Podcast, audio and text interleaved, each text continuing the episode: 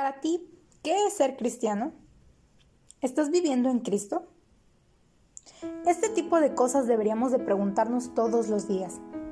Nuestra conducta refleja quiénes somos y si somos cristianos, hemos de imitar entonces a Cristo.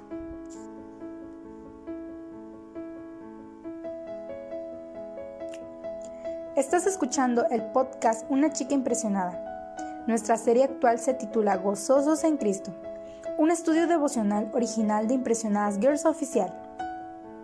Acompáñanos en el episodio de hoy y juntos estudiemos la epístola del apóstol Pablo a los filipenses.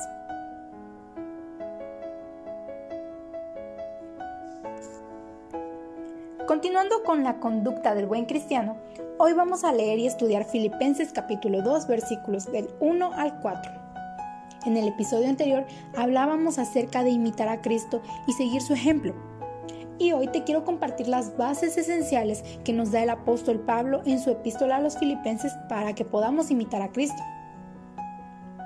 Para que podamos ser verdaderos imitadores de Cristo, tenemos que comenzar por aceptarlo como nuestro Señor y Salvador personal, si nosotros decimos ser cristianos pero nunca hemos aceptado a Cristo como nuestro Salvador, entonces estamos haciendo un mal intento de imitarlo y podemos llegar a confundir el hacer con el ser. No hay que confundir el ser imitadores de Cristo con la cotidianidad de limitarnos a congregarnos semana con semana y no prestar mucha atención a nuestros líderes o con estar activos constantemente en los ministerios de la iglesia. Incluso no debemos de confundir ser cristianos con el hecho de desarrollar disciplinas espirituales como leer la Biblia. Ser cristianos no es ser alguien y no hacer algo. Para entender mejor a qué me refiero, quiero que tomemos nuestras Biblias del día de hoy y juntos leamos los versículos de estudio de hoy. Filipenses capítulo 2 versículos 1 al 4, que dicen, Por tanto, si hay alguna consolación en Cristo, si algún consuelo de amor, si alguna comunión del Espíritu, si algún afecto entrañable, si alguna misericordia, completad mi gozo sintiendo lo mismo, teniendo el mismo amor, unánimes, sintiendo una misma cosa. No hagáis nada por contienda o por vanagloria, antes bien con humildad, estimando cada uno a los demás como superiores a él mismo no mirando cada uno por lo suyo propio, sino cada cual también por lo de los otros. Ahora, después de haber leído esta porción, ahora quiero que desglosemos versículo a versículo esta porción. Comencemos con el versículo 1. Este versículo nos ofrece una perspectiva diferente acerca de lo que es ser cristiano. Ser cristianos es vivir en Cristo.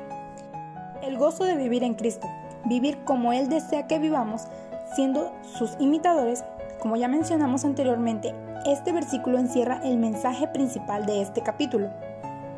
Ahora, el gozo de vivir en Cristo es básico para seguir su ejemplo. Jesús jamás inició contiendas o chismes. Jesús jamás buscó problemas, jamás buscó divisiones. Él era un hombre íntegro que procuraba vivir en armonía con quienes constantemente lo rodeaban. Entonces, si nosotros decimos ser cristianos, somos imitadores de Cristo, ¿no es así? Bueno, entonces como imitadores suyos debemos procurar siempre la armonía. Pablo sabía perfectamente que la armonía era algo que como cristianos debemos imitar de Cristo. Así que en su epístola a los filipenses, él presenta cuatro consideraciones las cuales nos deben disponer no solo a atender a su exhortación, sino a vivir en Cristo con armonía los unos con los otros. Así que si tienes tus colores cerca, quiero que estos versículos, este versículo número uno, los subrayes de rojo, pues nos habla de la armonía, el amor, la compasión y el consuelo. Estas cuatro consideraciones son 1. Consuelo de amor, que puede traducirse como un incentivo de amor. Número 2. Consuelo de espíritu, que podría ser el compañerismo de espíritu. Número 3. Afecto entrañable, que sería ternura. Por último, misericordia, que sería compasión. Cada creyente ha recibido de Dios el estímulo de vivir en Cristo, de vivir gozosos en Cristo como incentivo en el amor, como en el compañerismo en el espíritu, la ternura y la compasión. Y cada uno de nosotros debemos de transmitir a nuestros hermanos todo esto. Continuando con el versículo 2, si los filipenses y nosotros permitimos que estos poderosos factores operen entre nosotros, la unidad será una realidad y entonces podremos vivir realmente gozosos en Cristo, porque el gozo será completado, como dice Pablo.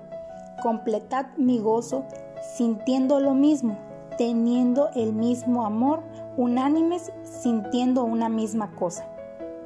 La falta de unidad es algo serio, algo que usualmente sucede en todos lados. Entonces, Pablo lo sabía perfectamente, por lo que exhorta a los filipenses y a nosotros a cuidarse de caer en esta trampa. Más bien que cultivemos esa armonía entre nosotros en nuestro diario vivir, para que podamos vivir en Cristo. Los versículos 3 y 4 nos dan las pautas para poder lograrlo. Estas son las bases esenciales para que nosotros podamos imitar a Cristo. No hacer nada por contienda, ser humildes, estimando cada uno a los demás como superiores a uno mismo, no mirando nuestros propios intereses, sino interesándonos por los demás. Estas cinco bases para vivir gozosos en Cristo nos ayudarán a considerar, analizar e imitar el mayor ejemplo de humildad.